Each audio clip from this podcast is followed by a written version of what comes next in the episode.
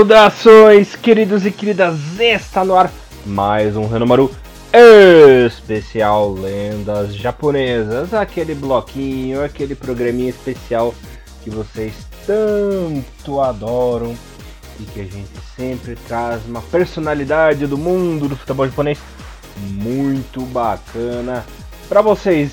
Antes de revelar quem é a estrela da vez, vou me apresentar, né? Como sempre, vocês estão no companhia de Elias Falares, o Barbudinho Alegria da apresentação. E comentários dele, o mito, o mais novo radialista do pedaço, Mr. Tiago Henrique Cruz. Tudo bem com você, Tiagão? Já pegou as técnicas dos anos dourados aí do rádio? Salve, salve, beleza? Bom dia, boa tarde, boa noite para nossos queridos ouvintes. Ainda não, cara. O curso vai começar na, na próxima semana alguns dias após a, a gente colocar esse Renomaru no ar. Tô ansioso, cara, para saber como é que é. Eu tô até com uma expectativa um pouco mais baixa, de vamos lá ver, vamos se divertir, vamos ver como é que é, porque a gente não tem ideia nenhuma como que funciona radialismo na prática, mas tô, tô animado, cara. Espero que, que seja um, uma coisa bacana, que se não servir para a parte profissional, que sirva aqui pro nosso hobby, que é o Rinomaru, que já tá, já tá valendo já. Então, aguardem notícias sobre, sobre isso aí no futuro próximo. Espero que você será se apaixonar, Tiagão, porque rádio é vida, é a é. paixão da minha vida, é uma coisa que eu amo desde criança. Na faculdade me identifiquei de vez com o negócio, uhum. tanto que eu não gosto muito de jornalismo de TV, jornalismo impresso, assim, internet, né? Meu negócio é uhum. é rádio mesmo, uma paixão. É o lugar que realmente me sinto 100% à vontade. Confesso que na TV eu dou umas travadinhas, às fico um pouquinho nervoso. É, escrever é normal, né? Mas o rádio é uma coisa que me inspira, rapaz. É uma coisa que, que me empolga, viu? E tem a vantagem que você trabalha apenas com a voz, né? Então a imagem você fica um pouco mais cegado, tem tanta preocupação, né? Então há suas vantagens, né? Trabalhar no rádio. Né? É, é, e a tua voz é a tua propaganda, né? Sim, sim, sim. Então acho que vai ser, vai ser no mínimo interessante essa, essa jornada nova aí. Vamos ver o que será do Mr. Thiago Cruz nas ondas do rádio. Mas agora estamos nas ondas do Rinomaru, né, Tiagão? Vamos aí ao nosso. A nossa grande estrela do dia, que é nada mais nada menos que o cara mais maluco e intenso que já dirigiu a nossa seleção japonesa e grandes clubes do Japão. Trata-se do cara que nos levou às as emoções à flor da pele, Mr. Thiago Cruz. De tristeza, de alegria, de indecisão, de agonia, de ansiedade, de tudo. É ele! Dizem que o Okada é o professor Pardal, mas esse é o maior professor Pardal de todos os tempos.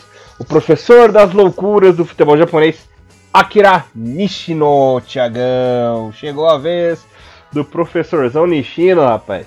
Pois é, e a gente trocar um pouco, a gente falou até agora sobre jogadores, né? E a gente muda um pouco agora falar sobre um treinador. É claro, a gente pulou alguns, né? A gente, o próprio Okada que também merece um programa, mas para facilitar, até para vocês estarem lembrando, até porque foi uma coisa muito recente a Copa do Mundo, né? Então todo mundo já tá, ainda lembra muito bem das entrevistas do Nishino, principalmente a última, né? Após a eliminação contra a Bélgica, quando ele é perguntado Nishino, qual que é a diferença do, do futebol jogado no mundo, pelas melhores equipes do mundo, seleções do mundo, e qual que é a diferença dela com o Japão? E ele fala tudo, e ao mesmo tempo quase nada, mas é um muro que o Japão precisa transpassar, né? Suas frases Nishino, que foi um negócio que fiquei martelando na minha cabeça, eu revi hoje essa entrevista, e a gente vai debater sobre isso quando chegar na parte da Copa do Mundo, e, mas isso demonstra realmente muito do Nishino, né? Ele é um cara extremamente intenso, aonde uma frase que não faz sentido nenhum, né? É de, tudo é diferente, ao mesmo tempo nada, né? é uma diferença pequena. Então a gente percebe já que o Nishino é um, é um cara que, que pensa muita coisa, que quer colocar tudo aquilo na prática, era um cara realmente muito malucão mesmo em questão de, de, de como monta suas equipes. E para você que nunca pensou, poxa, como seria um dia eu ser torcedor do Gamba Osaka? Parabéns, durante a Copa do Mundo todo mundo foi um pouco torcedor do Gamba Osaka, porque a mesma maluquice, a maluquice da seleção japonesa é a mesma que eu sofri lá em 2008, 2007, principalmente 2008, quando já, quando o time do Nishino chegou na, na, no, na, no, ser campeão da CL e jogou o Mundial contra o Manchester United, foi mais ou menos esse mesmo naipe de loucura, com os, uns esquemas doidos e, e tudo mais. Aí esse, esse é Akira Nishino. Bom, Tiagão, para te falar bem a verdade, eu me identifico muito com o Nishino, sabia? Porque eu considero um gênio, um cara super inteligente, mas que do nada faz umas cagadas, faz umas uhum. burrices aleatórias, assim, que impensáveis, que todo mundo fica. What the fuck? O que é isso? Por quê? Tava indo tão bem, você é um cara gênio, inteligente, e dá uma mancada, uma merda dessa. É o que acontece na minha vida, viu? Eu me identifico muito com ele. O, como eu falo, o Akira Nishino, né? Mas é o Nishino, né? Como Nishino. Está, Nishino, como é coloca a pronúncia mais correta.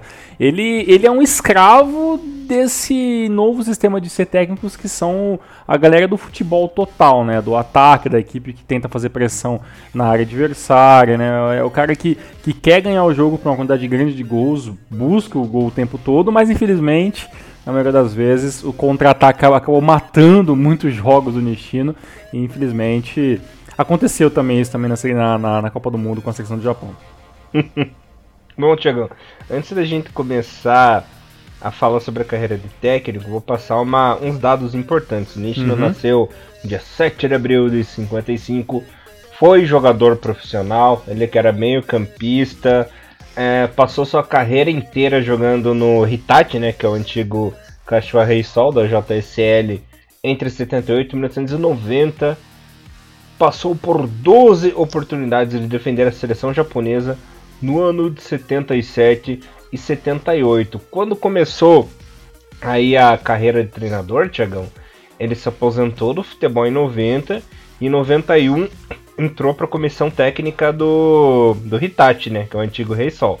Ficou um tempinho lá e já em 91 foi chamado para ser o treinador da seleção sub-20 do Japão, por onde passou entre 91 e 92. Mas a parte gloriosa de ter treinado as bases, né, a seleção de base do Japão, começou entre 94 e 96, né? A gente vai falar de um ponto super importante que aconteceu em 96, que foi onde ele ficou conhecido mundialmente, né, Tiagão? Ali ele conseguiu classificar o Japão no pré-olímpico, né, de 95, onde é, passaram jogadores importantes na mão dele, né? Ele revelou Nakata para a seleção japonesa principal, revelou Joe para a seleção japonesa principal, uma galerinha ali que acabou por jogar o Mundial. Inclusive, revelou um cara super alternativo, não teve tanto sucesso no time principal, mas que teve sucesso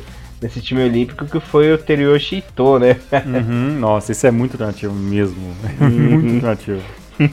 e alguns jogadores também, como o próprio Kawaguchi, né? Ele convocou nas Olimpíadas. Teve Matsuda, teve o Maezono, que era a maior promessa do futebol japonês na época, inclusive era mais cotado do que o próprio Nakata, né, Tiagão? Mas que foi aí um grande foguete molhado. Desapareceu, época. né? Desapareceu depois, né? O mais Desapareceu também, né? completamente aí. E acabou ficando de fora do hall. Do, é hall, hall da fama, sei lá como fala isso direito. Do futebol japonês japonês e mundial também, né? Era para ser cotado aí para ser uma peça importante no futebol mundial, mas pipocou, né? então, deixa eu ver se eu entendi. O Nishino, quando chega no, no como treinador da seleção sub-23, então naquele momento já, já, era paralelo à seleção principal, né? Então era um, ele não chegou a ser treinador da seleção principal nessa época, ou era, era considerado a seleção principal? Não, quando ele chegou em 94, é, o treinador da seleção principal era o Falcão, mas ficou pouco tempo, né? Depois acabou por sendo substituído pelo Chukamo, né? O Kamo ficou um tempinho ali na coordenação da seleção e depois teve aquela parte do Okada, enfim, seus treinadores. Mas o Nishino, ele realmente era treinador da base, do Sub-23, né? Não treinou a seleção principal em nenhuma vez a não ser nessa Copa recente. Até, por causa, até porque, né, após a eliminação da quase, né, quase possível classificação para a Copa 94, a seleção japonesa virou ali um pavio de um barril de pólvora, né? Uma puta de uma bucha. O time acabou de perder uma classificação da maneira que foi, né? Virou até né, o, é, virou até motivo de várias reportagens até hoje, lembrar daquele jogo que o Japão acabou empatando e foi eliminado da, da Copa 94. Então acho que acredito que naquele momento qualquer treinador que entrasse na seleção entraria com um peso muito grande de ser obrigatório, né, chegar na Copa de 98, né? Então o, o Nishino ter, ter passado pelas categorias de base talvez mostrava que se ele conseguisse, ele passou na, na, na no sub-20, depois veio para o sub-23, conseguiu classificar no pré-olímpico, foi uma Olimpíadas que foi uma, um marco importante, né? O, o, a seleção de 96 a, é uma grande base para 98, né? Surgiu ele basicamente jogadores que se tornariam lendas na, na, na, na seleção moderna, né? Pós-Copa do Mundo. Então é interessante que o Nishino ajudou um pouco a moldar isso, né? E, e, e principalmente que era um momento que o, o, o Japão precisava é, mostrar resultado, né? Mostrar, precisava mostrar que o japonês sab, sabia fazer gols, né? Então acho que casou bem o Nishino ter essa oportunidade de chegar numa Olimpíadas, porque ele sempre foi realmente esse técnico que, que buscava o gol de qualquer maneira, malucão, criava umas, um, uns 4-4-2 muito doidos, uns 4-3-3 também que muitas vezes nenhum treinador queria utilizar, mas realmente ele colocava isso em prática e via no que acontecia. Ah, e o Nishino, ele na verdade, ele revitalizou a, a seleção japonesa olímpica, porque o Japão já não disputava há muito tempo futebol, né? Nas Olimpíadas conseguiu chegar ali em 96, né? Então fazia muito tempo que o Japão ficava fora desse quadro esportivo. E claro, nas outras modalidades não ficava de fora. Mas o futebol já fazia muito, muito tempo e conseguiu chegar, além disso, uma equipe muito competitiva, né? Porque uhum. por pouco o Japão não conseguiu a classificação para a segunda fase e fez o maior milagre que aconteceu na história do futebol japonês, inclusive a única vitória na história de seleção sub-23 para cima, né?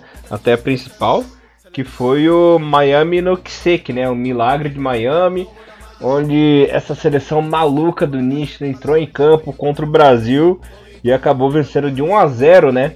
Com o gol do Ito, inclusive na cagada, numa confusão do Aldair e o Dida, né? Que se atrapalharam na, no lance a bola acabou sobrando pro Ito, onde marcou 1 a 0 Inclusive, esse será um dos jogos, um spoiler aí para vocês, galera. Será um dos jogos que nós faremos aí, é, dos jogos clássicos da seleção japonesa. Então fiquem de olho que tem muita coisa para contar sobre esse jogo. A gente vai deixar um pouquinho de lado para dar foco mais pro Nishino mesmo, né, Tiagão? Mas contaremos muito sobre esse jogo ainda, que foi a única vitória do Japão nesses todos os tempos aí. O detalhe, né? É, a seleção brasileira ela contava com três jogadores principais, né? Tinha o Bebeto, que jogou, tinha o Rivaldo, que também Rivaldo. era a seleção principal, e o Aldair, né? E, e o Roberto. Carlos também. É, mas o Roberto Carlos era a idade olímpica naquela época. Ah, é verdade, a idade olímpica, né? Tinha, tem que lembrar disso. Será que o Dida também era, era a idade olímpica naquela época? O Dida era. Era também, né? uhum. né? Os mais velhos mesmo realmente eram o Rivaldo, Bebeto e Aldair, né? E o detalhe, o Japão não tava com uma seleção sub-23, tava com uma seleção sub-20. Era tudo piazada, era tudo garotada. Então realmente aí foi um milagre daqueles, uma das maiores é, aprontadas que o futebol japonês proporcionou. Para vocês terem uma ideia, esse foi o grupo que eu costumo dizer é o grupo do capeta, Tiagão, porque Por que isso? No grupo D tinha Brasil, Nigéria, Japão e Hungria. E o Brasil se classificou com 6 pontos, a Nigéria ficou em segundo com 6 e o Japão em terceiro com 6, né? O grupo 666, o grupo do capeta. Verdade, o Japão venceu duas partidas, mas pelo saldo de gols e coisas assim, ele acabou não passando, né? Exato, porque assim, o Japão venceu o primeiro jogo por 1 a 0 depois foi derrotado pela Nigéria por 2 a 0 inclusive com o show do Okocha, né? Aquele Okocha, lendário jogador nigeriano. E a terceira partida foi a maior, pra variar, no estilo Nishino Style, Tiagão, uhum. porque era um minuto. Tudo. Exato, foi com tudo, Com um minuto de jogo já levou 1 a 0 Caraca, Depois velho. o Maizono empatou. Depois o Madar foi lá, empatou de novo, fez 2 a 1 né? Aos 44 do segundo tempo, o Emura foi lá e empatou. E aos 46, o Maizono de novo foi lá, fez 3 a 2 Se não tivesse levado um golzinho ou dois golzinhos, o Japão teria se classificado para a segunda fase por um detalhe. É, o Brasil foi o líder com mais dois de saldo, a Nigéria com mais dois também. O Japão terminou com zero. Se não tivesse tomado esses gols da Hungria, também seria com mais dois, certo? Uhum. Mas classificaria o Japão, porque no confronto direto o Japão ganhou do Brasil. Ah, faz sentido, poxa, mas acontece, veio jogar o último jogo pianinho, de boa, não, meteu Uhum. lá o 4 Meteu o louco. meteu o louco e tomamos vários gols. né? A seleção de 96 era um show à parte, né, cara? Tinha tinha Mikiti, Hattori, né? Tinha uma galera assim, cara. Tinha uma, tinha, claro, saudoso Matsuda, tinha o Suzuki na zaga, tinha uma galera muito randômica assim. Então, é, era uma seleção realmente de, de garotadas mesmo, né? Então, é, bem, faz, faz até um pouco de sentido a gente não ter passado de fase pe- pela, pelo, pelo o nível sub-20 nosso, né? Que já conseguiu vários milagres, né? Mas se o Nishin tivesse um pouquinho mais de cabeça, at- até porque ele, era técnico apenas seis anos naquele momento, né? Talvez ele teria uma postura diferente, né? Mas realmente acho que valeu pelo menos pela, pela possibilidade de mostrar que o Japão tem uma força ofensiva, né? Isso, isso o Nishino sempre mostrou bem nas suas equipes, né? A diferença é que ele sacrifica muito a defesa, né? Com esse Exato. sistema dele, né? Uhum. E detalhe, nessa seleção, vários jogadores chegaram à seleção principal. Kawaguchi jogou quatro Copas. Tivemos o Makoto Tanaka, infelizmente ficou de fora da Copa 2006, mas tem um currículo bom na seleção japonesa. Hattori jogou duas Copas, em 98 e 2002. Maizono teve sua participação importante na seleção também. Ito chegou até a seleção. Joe jogou Copa de 98. O Emura jogou a Copa das Confederações 2001, né? Teve um papel legal na seleção. Matsuda nem se fala, né? Foi uma um lenda ícone, aí. né? Se tornou um ícone pro Uhum. japonês vários motivos, né? É, E o RT, né? É, e o RD que dispensa comentários que, que então assim, é uma seleção que rendeu muitos, é- era uma safra muito boa do Japão naquela época, né? E isso isso mostraria com o tempo. Então assim, o Nishino ele teve alguns méritos realmente de, de, de, de levar essa piazada toda aí, de colocar essa galera pra jogar. Então, ganhar ou perder é meio que relativo, né? Mas é, uma coisa que eu acho muito engraçada é que é, o o, o Nishino, em vários momentos, ele, ele sacrifica alguns resultados óbvios porque ele tem uma convicção inabalável sobre como é o Uhum. futebol pra ele, né? Então Exato. é, é- ele é um cara que, que ele aceita muito essas derrotas, mas é, ele não abre mão do, do, do estilo de jogo dele, né? Hum, Exato, né? Ele tem o jogo dele, a tática dele. Podem, ele é o famoso teimoso, né? Podem falar o que quiser pra ele. Não, fala, não, vou fazer do meu jeito. O, o time é meu e eu faço o que eu quero. E ele levou essa convicção, a convicção pra vida toda dele, né? Então, é, é um doido. Enfim, Tiagão, continuando a carreira do nosso querido Nishino após aí esse sucesso barra fracasso da seleção japonesa, considera mais sucesso do que fracasso. Enfim, em 97 ele acertou com o Rei Sol como treinador da equipe principal agora, né, Tiagão? É, em 98 aí sim ele conseguiu consolidar sua carreira como treinador, tanto que em 99 ele chegou a ser campeão da Copa Bolacha, né? Copa Nabisco. Entre 2000 e 2001 ele conseguiu ficar na terceira colocação duas vezes seguidas, né? Teve um papel importante nessa equipe do Rei Sol. Mas aconteceu uma loucuragem. Do nada, o Rei Sol falou assim, ó. Embora você tenha conseguido ficar em terceiro lugar aí, você não vai continuar aqui. Ah, não, não, não entendi Aham, essa aí também, não aham. entendi essa do, do Rei Sol. Mandaram ele embora. E aí começa o trajeto mais glorioso da carreira de Nicho, né? Acertou com o Gamba Osaka em 2002. E você sabe muito bem como terminou essa história, né, Tiagão? Foram anos de glória ali em Suíta. Ganhou muita coisa importante. Exatos Pela- 390 jogos no comando do Exato. Gamba Osaka. Uhum. Conseguiu o maior feito do Gamba que era ser campeão da D-League, né? O time nunca havia sido campeão, conseguiu, conseguiu ganhar em 2005 naquele campeonato mais maluco e emocionante da história, né?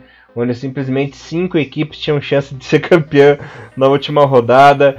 Era o último lance do jogo do Cereço, o Cereço tava ganhando o jogo, mas aí tomou um empate, né, Tiagão?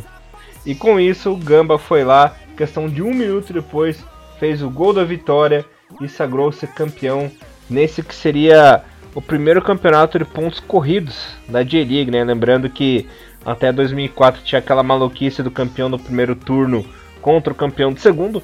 Caso o mesmo time ganhasse os dois turnos, seria campeão automático, né? Sem precisar disputar a final.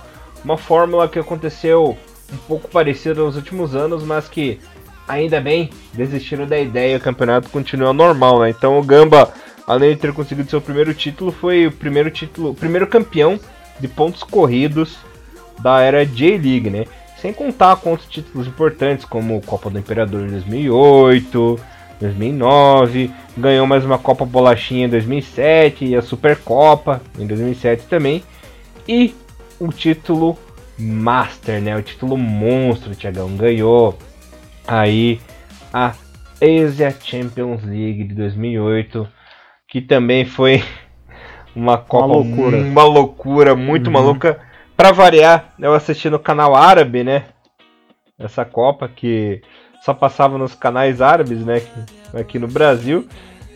Naquela época os streams não eram muito bons, né, Tiagão? Então era melhor assistir na TV mesmo. Por sorte eu tinha esse canal na TV por assinatura.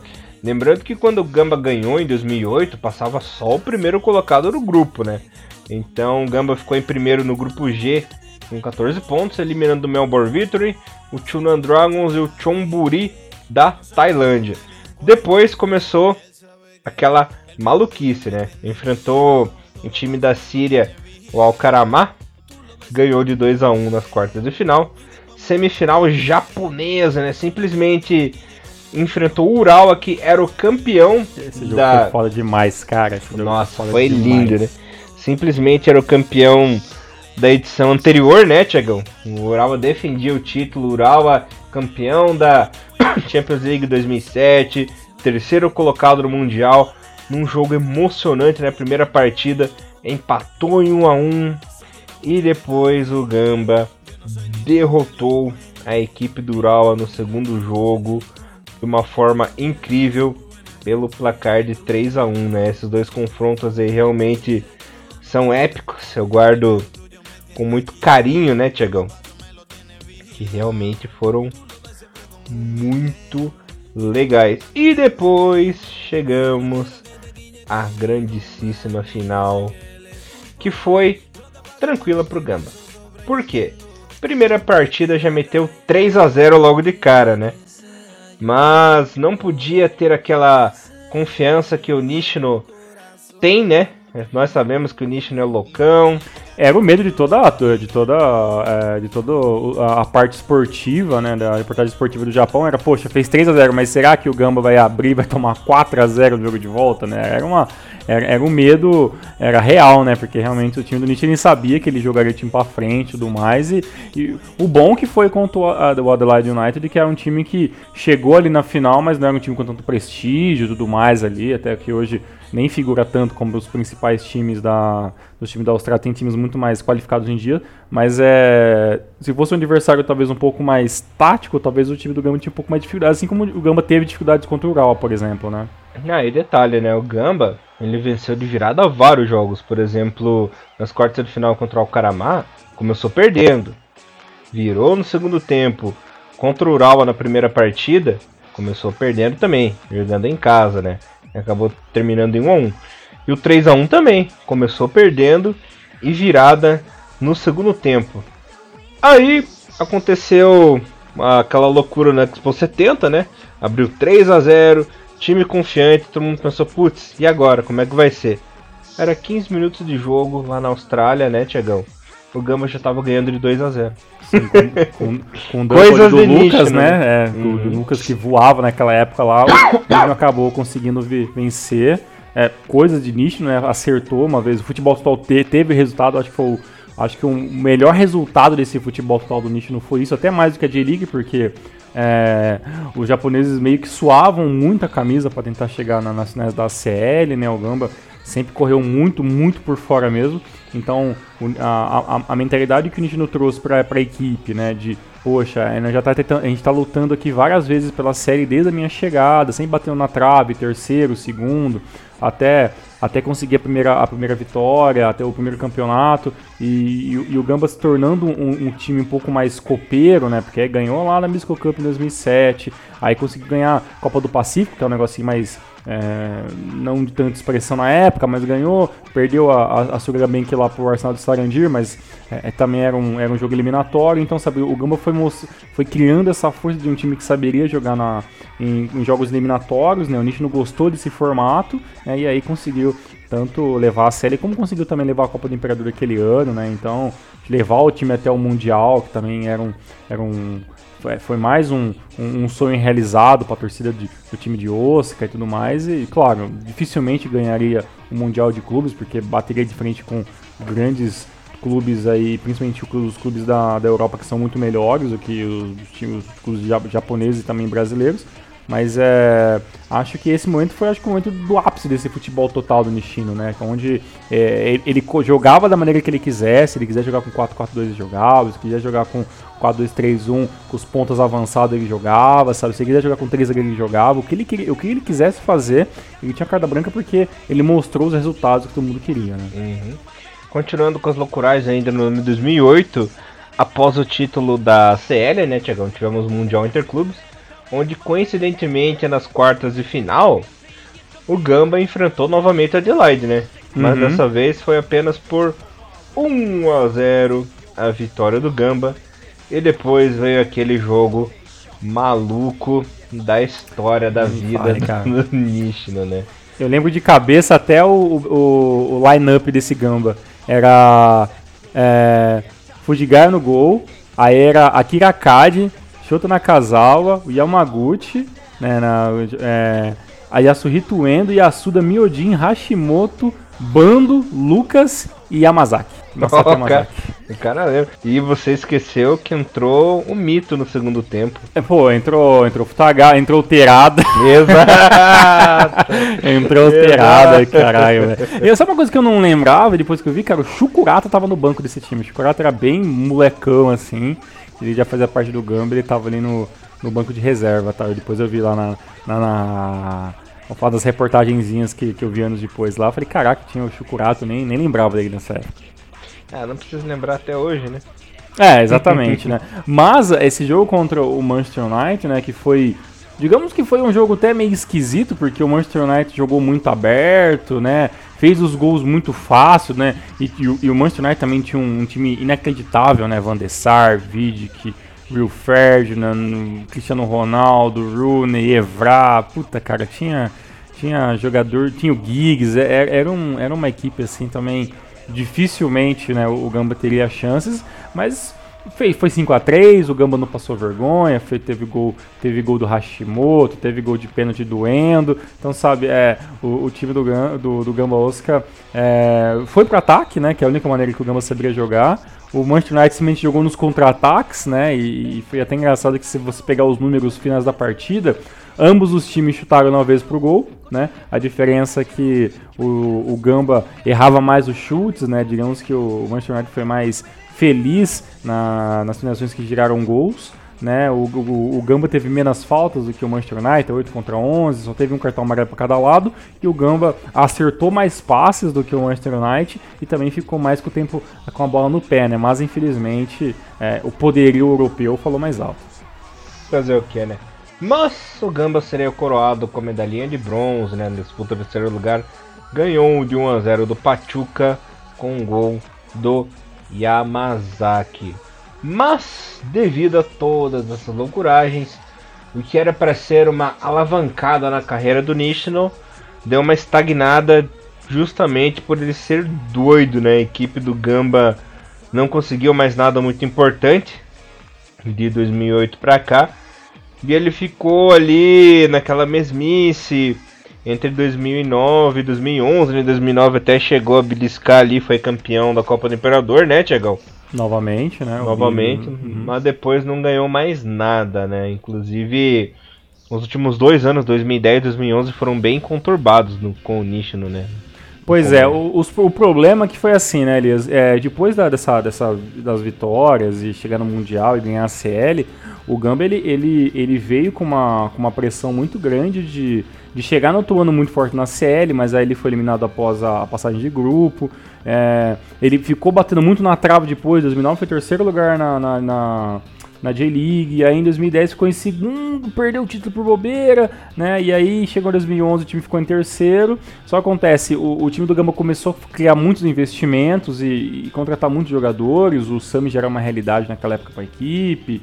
É, é, era, era, uma nova joia para o futuro. O Futagal já estava ficando com uma certa idade, já queria jogar em outros times. A equipe foi meio que perdendo um pouco esse passo, e aí, infelizmente, o Nishino estava com o futebol meio manjado, essa é a grande verdade, né? Porque a equipe mudava jogadores, mas as táticas eram muito parecidas. E aí a gente sabe que, que a galera que manda no futebol do Gamba Osaka não tem muita paciência, né, para trabalhos muito longos assim sem resultado que seria títulos. E aí o Nishino não aguentou e acabou saindo de Osaka. Mas essa saída do nicho não custou caro pro Gamba. Sim. Que no, ano, no ano seguinte caiu. Exatamente, caiu de uma maneira ridícula, assim, né? Foi é, excomungado da, da, da J1. E, e aí teve toda aquela, digamos, aquela, aquela, aquela volta, né, de 2000, 2013, a tentativa e aquilo que... Se vocês quiserem saber mais sobre a história do Gamba, tem um... É, e se você é novo no, no Rino Maru, tem lá os especiais dos clubes, onde a gente conta toda a história dos clubes e lá a gente explica certinho esses, esses anos macabros, né, do, do Gamba Osaka lá de 2011, 2012 13. Anos macabros são sensacionais. para você que torce pra essa desgraça. Ah, sim, né? Para os outros eram piadas, né? Mas assim, pra quem torceu pro Gamba naquela época, passou muito nervoso. Bom, Tiagão, continuando a carreira do nosso glorioso Nishino, em 2012 ele acabou acertando com o glorioso Viseu Kobe, Tiagão. E adivinha teve seu primeiro rebaixamento na carreira. em 2003, em 2013 era Gamba e, e Viseu Kobe na J2. Aí começou a, a parte mão de pântano do nosso querido Nish, né? Tanto que foi tão horrível esse rebaixamento para ele, que ele caiu em 2012 com a equipe do Kobe, que em 2013 ele ficou sem emprego. Ficou um ano sem trabalhar. Que tirou, triste, né, cara? Tirou um período sabático, né, Tiagão? Uhum. Em 2012, assim, o, o a, a, claro, ele já, já tinha abdicado um pouco desse 4-4-2, já tinha tentado um 4-2-3-1, que depois viraria até na Copa do Mundo, é, foi um esquema que o Nishino usou, mas na verdade quase todo mundo usou esse 4-2-3-1, mas o Nishino meio que adotou isso no, no Viseu Kobe, no finalzinho do Gamba com, e o comecinho do Viseu Kobe, ele já tinha adotado esse, esse, esse esquema tático como dele principal, né? Mas o, o, time do Gamba que tinha um investimento muito grande acabou não dando certo. O Viseu Kobe daquela época era um time bem mais, digamos que modesto, né? Ele sempre teve ali um, o dinheiro da, da, da Rakuten por, por fora e tudo mais assim, mas né, 2012 era outros patrocinadores, era uma outra ideia, uma outra filosofia de, de, de, equipe, e infelizmente o Viseu Kobe, que já não tinha lá um grande investimento naquela época, acabou não aguentando esse esquema tão ofensivo do Nishino e acabou caindo também. Uhum. Lembrando que ele entrou mais para metade, né, para tentar salvar uhum. essa equipe do Kobe. Lembrando que naquela época o Ada, era Masahiro Ada, era o treinador da equipe. Acabou sendo demitido, veio o Nishino, mas de nada adiantou, né? Pô, que em... ideia, né? que ideia, é. né? A equipe tem que sair do rebaixamento e me traz um técnico que, que adora jogar no modo full pistola, né? Mas tudo bem.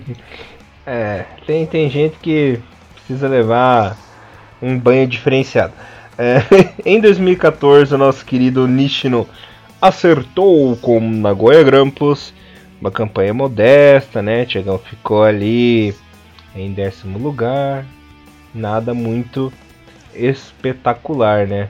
Coisa que aconteceu em 2015 também foi uma uma passagem bem morninha, bem morninha também. Primeiro turno, já com aquele critério idiota, né, Tiagão? De dois turnos.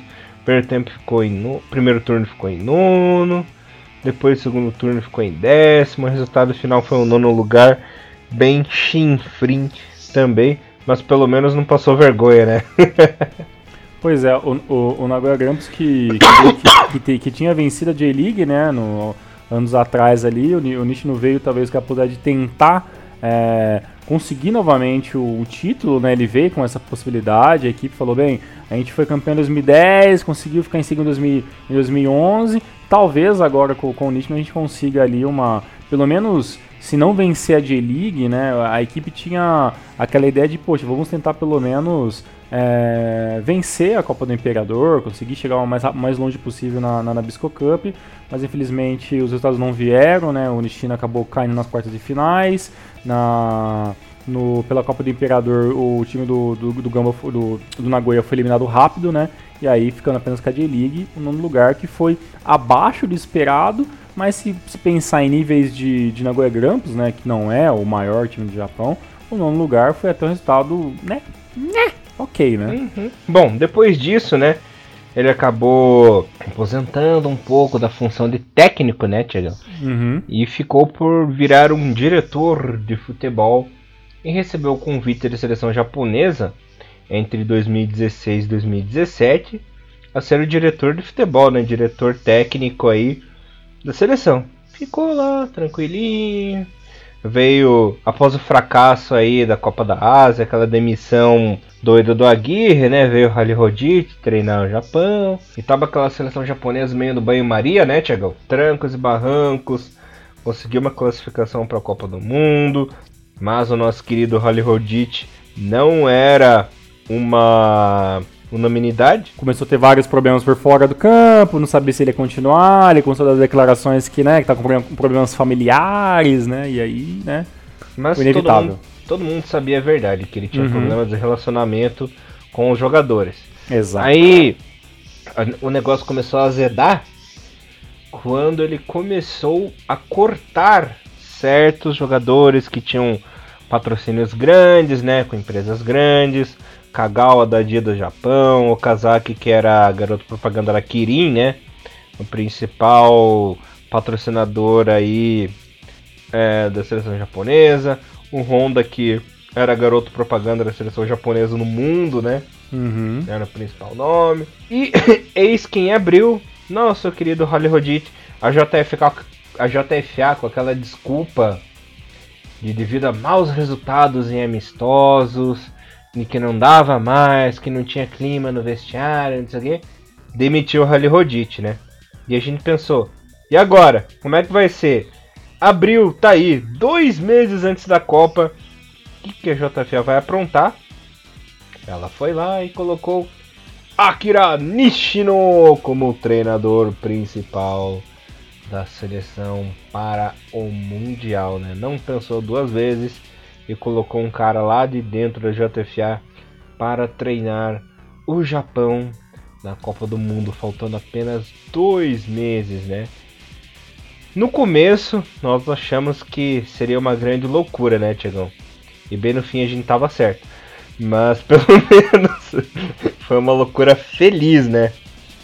Bem pois é, né? Tinha, eh, tinha um negócio interessante nessa época que começou a aparecer a, a ideia de, poxa, a gente está trazendo só técnicos de fora, né? Isso veio lá do Javier Aguirre, antes disso passou o italiano lá na Copa 2014, depois veio o Rally Rodite, e assim, nada tá funcionando como a gente queria, né? O, o futebol japonês não estava evoluindo como é, o esperado, e começou aquele movimento de, de que o Japão tinha que ter um técnico japonês né? E aí voltou, putz, quem que ainda vai chamar pra Copa do Mundo, né? Tinha lá o Tegura Mori, tinha o Okada, mas o Okada era uma peça fora do baralho, porque ele nem treinador era mais, né? Mas mesmo assim era especulado. E o Nishino, por estar já dentro da, da comissão técnica ali, de certa forma, como diretor, ele já estava meio que por dentro daquela situação, né? Então, era, era, foi muito, se você for pensar hoje, foi muito mais óbvio a chamada do Nishino do que por, do que por exemplo do Teguramori, né? Que estava em uma outra posição, seleção de base, e o cara fazia um trabalho interessante, tinha conquistado coisas, então, sabe, o Nishino estava por dentro diretamente da seleção principal, né? Então, era um passo até que é, natural, né? O problema é que isso foi faltando três amistosos para a Copa do Mundo, né? Então, assim, Exato. assim, preparação zero, né? E até que quando nós chegamos é, no, no, na, na primeira na convocação para os amistosos, que seriam já uma lista meio que final para a Copa do Mundo, sairiam um, alguns jogadores ou outros apenas ali. É, a gente se viu perdendo de Gana por 2 a 0 perdendo para a Suíça de 2 a 0 né, sabe? Então. É, Gana poxa, reserva, né? Exatamente, Gana reserva, a gente perdeu 2x0. E aí, quando chegou na, contra o Paraguai, é, que era uma seleção que estava fora da Copa do Mundo, mas era um parâmetro parecido para a gente enfrentar a, a, seleção da Colômbia na Copa do Mundo, o Japão vai lá, ganha de 4 a 2 dá um respiro pro Nishino, né? Que até então tinha tomado dois pipocos. E, e, e nós chegamos na Copa do Mundo, simplesmente assim, ó. A gente tem um técnico realmente que é novo, o cara também adora jogar no futebol total. E a gente chegou na, na, seleção, na Copa do Mundo como uma incógnita, né? O Japão pode ir lá tanto como ganhar 3, 4 jogos, como perder todos eles e voltar com zero pontos, porque o futebol do Nishino é assim, né? E, como você mesmo falou, foi uma, uma grata surpresa, né? Que a gente pegou algumas equipes numa situação complicada, né? Como em, em questão de, de pontuação, a, a, a, nossa chave ajudou um pouco, né? A gente teve uma boa estreia e o Japão conseguiu ir bem na Copa do Mundo, né? Ufa, né? E detalhe, né? É, depois de toda aquela polêmica, ele foi lá e convocou os jogadores que eram tidos como as propagandas da seleção japonesa, né? Foi o Kazaki, foi o Honda, foi o Kagawa. Muita gente não gostou, inclusive nós não aprovaríamos, não aprovamos, né, a convocação do Kagawa até porque tinha opções melhores na época que se, se estavam é, tendo um destaque melhor Morioka, é, Nakajima, né? O Doan tava querendo passagem, né? E não, não foi uhum. vetado. Mas, pelos deuses e por tudo, esses três jogadores calaram a nossa boca, né? Principalmente o Honda, que fez uma Copa espetacular. Foi um cara fundamental. E ao lado do Nishino entrou pro Hall da Fama de vez da seleção japonesa, né? O Honda que foi monstruoso nessa Copa. Se não fosse por ele, acho que o Japão nem de fase teria passado, porque ele foi uma peça principal nos quatro jogos aí da seleção. Tivemos uma estreia maravilhosa, uma estreia perfeita, um jogo histórico, vencendo a Colômbia por 2 a 1 né, Tiagão? Esse que para mim foi o jogo mais emocionante da Copa, até mais do que o jogo contra a Bélgica, né, que foi toda toda uma loucura, né, que ocorreu nessa partida. Esse jogo contra a Colômbia é o jogo que eu guardo com mais amor, com mais carinho, assim, porque fazia muito tempo, né, a última vez que nós tínhamos uma alegria gloriosa, assim, Copa do Mundo, tinha sido em 2010, né, naquela partida contra a Dinamarca, nós conseguimos a classificação, tivemos aquela vitória legal contra Camarões também, mas um sentimento de euforia, uma emoção resgatada, né? o orgulho de torcer para a seleção japonesa resgatado foi nessa partida contra a Colômbia, né? É um negócio que eu até me emociono muito em falar, porque é um jogo maravilhoso, um dia maravilhoso, inesquecível.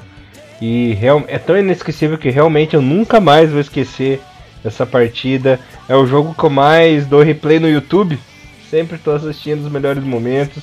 Quero ver se eu consigo esse jogo inteiro que eu ainda não consegui.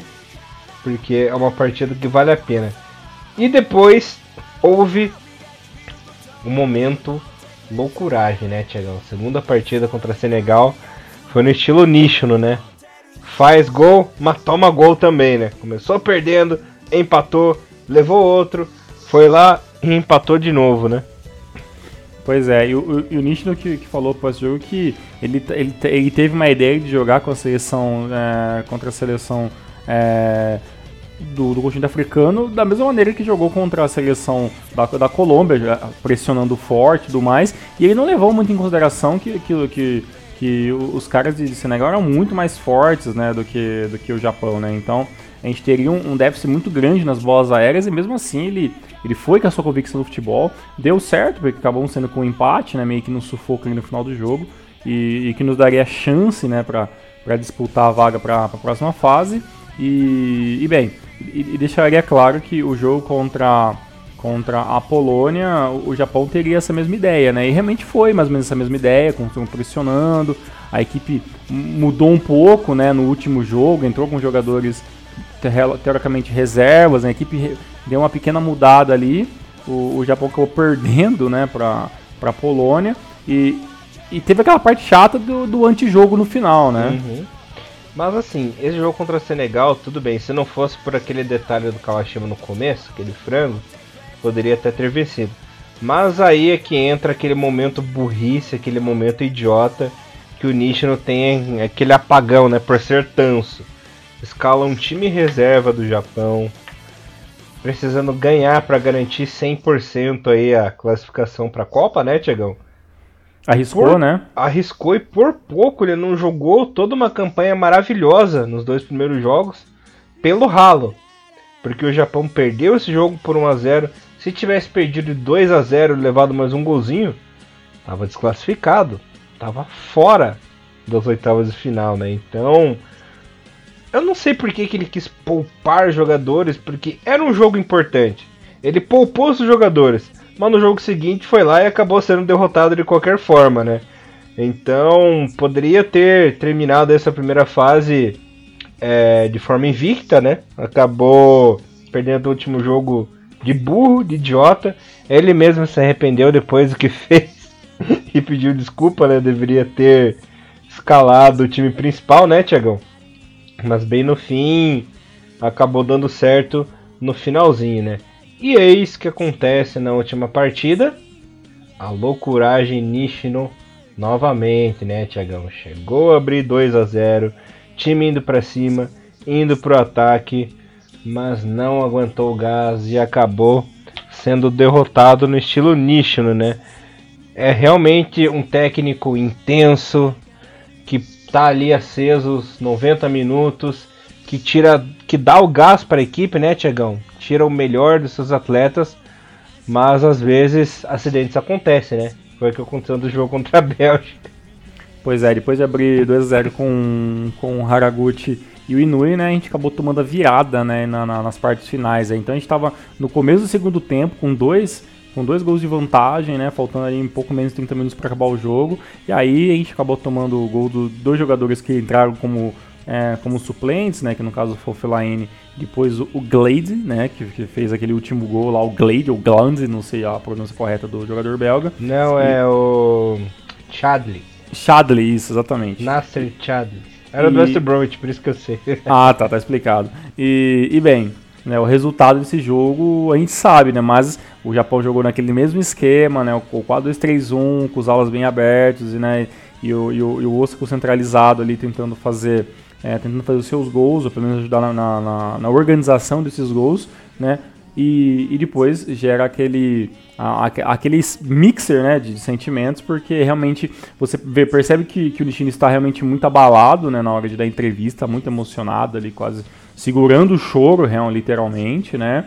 E, e tem até dificuldade de entender ali o, as coisas que, que o repórter pergunta, né? Então, se vocês colocarem é, colocarem no YouTube, né, a entrevista do Nishino após, após a eliminação contra a Bélgica, vocês vão perceber que realmente o Nishino tem essa, essa dificuldade de, de, de assimilar que ele perdeu, né? Porque realmente tava com o jogo na mão, né? E a Cainte, e por, por falta ali, de detalhes ali, que nem ele falou, né? A diferença entre as melhores seleções do mundo e o Japão é tudo e ao mesmo tempo é muito pouca, né? E, mas a gente tem essa, essa barreira que a gente precisa transcender, que é o quê? saber segurar o jogo. Mas nem o próprio Nishino soube segurar o jogo, né? Então é, é, é, é um assunto muito mais. É, muito mais extenso, sabe? Muito mais longo do que simplesmente falar, ah, pô, o Japão não sabe jogar com a bola no pé, o Japão não sabe ter, não sabe ter paciência. É, é, na verdade, é, todos esses anos desse, de cobrindo a seleção japonesa, a gente sabe que o Japão ele tem que ter esse amadurecimento psicológico, de, né, de saber segurar o jogo, de saber ter a malandragem, mas infelizmente talvez a gente nunca tenha isso porque não é nem o estilo de jogo do Japão, né? Então é, é um, um, um time que busca resultado, o Nishi não acreditou nesse resultado que viria, buscou resultado, mas ele acabou sendo traído né, pela equipe que soube segurar, que soube fazer jogar um pouquinho mais com a malícia do futebol moderno. É aquela velha história de tem coisas que só acontecem com o Japão, né? Sim, Perdão. exatamente.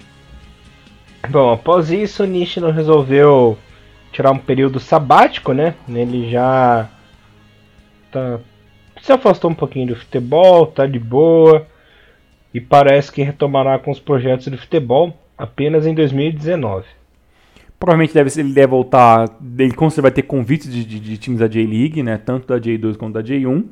Talvez se ele receber alguma coisa que realmente interesse a ele, né? Alguma coisa que ele acha interessante para o seu currículo, acredito que ele vai acabar acatando. Espero que seja um time da J1, né? Pro, pro Nishino voltar a aparecer ao, ao hall dos treinadores, né? Ele que já não, não treina nenhum time japonês desde 2015, né? Então é, seria interessante o, o Nishino voltar a lutar pelos títulos, né? Um cara que, que já venceu algumas coisas, que já até ganhou coisas por times até é, quase impossíveis, né? Ninguém imaginaria do Gama, por exemplo, ganhando né, tantas coisas nesse período, principalmente a ACL. E então o Nishino é, é um treinador convicto naquelas coisas que ele tem, passa por louco por alguns momentos por, por, essa convicção, né? Mas é um cara que tem muito a ensinar, né, pro, pro futebol japonês, principalmente sobre ter essa convicção e acreditar nos seus jogadores, que está no seu propósito, que está na sua ideia, acreditar no, na sua equipe, que é muito interessante, porque a gente chegou na Copa do Mundo tão, sabe, tão aquém né, de que esperar do Japão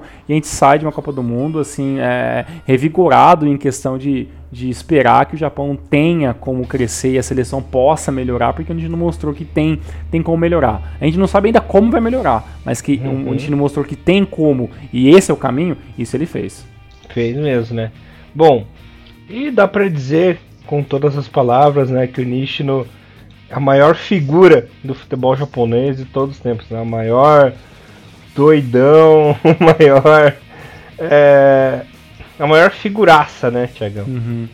É uma pena que a gente não, talvez não veja uma equipe do, do, do Nishino jogando contra uma equipe docada, né? Porque seria esse, esse embate do futebol total, desses, desses personagens que, que o Brasil tem tantos treinadores personagens, né? Tantos treinadores tão caricatos, que têm ideias tão legais, algumas mais ultrapassadas, outras um pouco mais modernas, mas é caras que são convictos com a história do futebol, que eu acho que é isso que o Japão precisa um pouco também, sabe? Desse tipo de treinador que seja um pouco mais, um pouco mais porra louca, e ele fala, não, é assim que vai ser feito, é isso que eu acredito que eu vou fazer, ele, e ele bota para funcionar, se funcionar méritos dele, se falhar também, ele, ele, pega essa falha e fala, não, erro é meu, eu que errei, a equipe era minha. Então, sabe, até esse tipo de treinador é, é bom pro futebol e até para a evolução do Japão nos próximos anos também. Exato, né? E ele é um cara que é convicto das ideias dele e faz, é o que falta no futebol japonês, um cara que confia no trabalho dele, se tá bom, mandou bem, se tá ruim, a culpa é minha e, uhum. e foda-se, né? E outra, acho que ter essa, essa, essa a participação positiva né, da, da, da, seleção japonesa na Copa do Mundo foi talvez o que tenha dado um pouco de força ainda mais para após Copa do Mundo não vir um treinador estrangeiro para ser técnico da seleção. E aí o Hajime Moriyasu, que é o novo técnico da seleção nesse momento, né, se você está escutando esse, esse podcast agora, quando ele é lançado, né, nesse momento o Hajime Moriyasu é, é, treinador, é novo treinador da seleção japonesa e vai começar um projeto novo que teoricamente vai terminar né, uma, essa primeira parte lá na Copa do Mundo, se tudo der certo, o Japão classificar sem problemas. Então assim, o, o, o, o, Nishino deu esse, esse pontapé para a JFA dar meio que um pouco mais de atenção para os treinadores locais e parar um pouco de ah, a gente só vai conseguir bem numa Copa do Mundo se trazer um cara de fora, né? Até o Arsene Wenger tinha a possibilidade de ser o novo treinador, foi meio que deixado de lado e ele talvez se ele aceitar futuramente ele pode ser alguém que vai mexer na parte técnica ou para ajudar o Hajime Moriyasu, mas nesse momento temos dois técnicos japoneses seguidos, né, como treinadores, algo que não acontecia há muito tempo na seleção japonesa. E isso não acontecia há exatos 20 anos, né? A última vez aconteceu entre 94 e 98, onde o Shukamon acabou por aceitar o convite da seleção. Depois foi demitido, entrou Okada no lugar dele, né? Ou seja, 20 anos que a gente não tem treinadores japoneses estão assim há tanto tempo, há tantas gestões seguidas dentro da seleção japonesa. Então, assim, é, é, é, é um caminho que a gente está pedindo faz muito tempo que a gente espera que dê certo, né? Então, uma parte não, uma parte do, da, da, dos torcedores do Japão agradece ao Nishino, até porque a gente chegou na resultado de final, aí virou mata-mata, venceu uma coisa, perder também era uma outra possibilidade, né? Então, né? Vida que segue, né? E o nosso novo professor Pardal mostrou que também ele sabe fazer algumas coisinhas interessantes. Claro, infelizmente não deu tão certo, mas quem sabe no futuro próximo. Vamos ver, né? Vamos ver, Tiagão. É, eu quero agradecer a você por mais um programa incrível.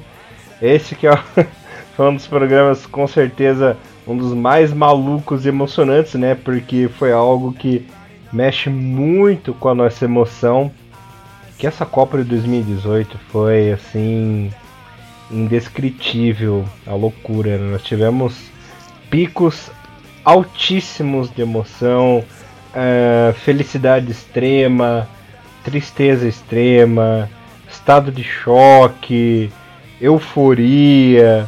Olha, eu não sei nem explicar o que foi essa Copa de 2018, né, Tiagão? É algo assim que eu vou guardar para sempre na minha vida, cara. Pois é, ainda, e vai gerar ainda muitas conversas em off, né? Principalmente no final do ano, quando a galera, quando a galera se reunir. Com a gente vai falar muito sobre essa seleção de 2018, né? Porque realmente deu o que falar. E, e, e deixa até lançada a pergunta, né? Pra, pra galera que tá ouvindo. Vocês gostariam do Nishino fosse o treinador da, das suas equipes, das suas equipes de coração dentro do futebol japonês? Deixe nos comentários aí, conversem entre seus amigos e tentem chegar numa conclusão. Se para vocês o Nishino seria né, um uma boa possibilidade de treinador para suas equipes. Ele que gosta e deixa bem claro que para ele a equipe tem que jogar para frente, tem que procurar os alas abertos, tem que centralizar o seu centroavante, tem que fazer 3, 4 gols, até 5 se possível. Esse é Akira Nishino. Já deixa a segunda pergunta. Vocês gostariam de ver o Nishino na seleção novamente?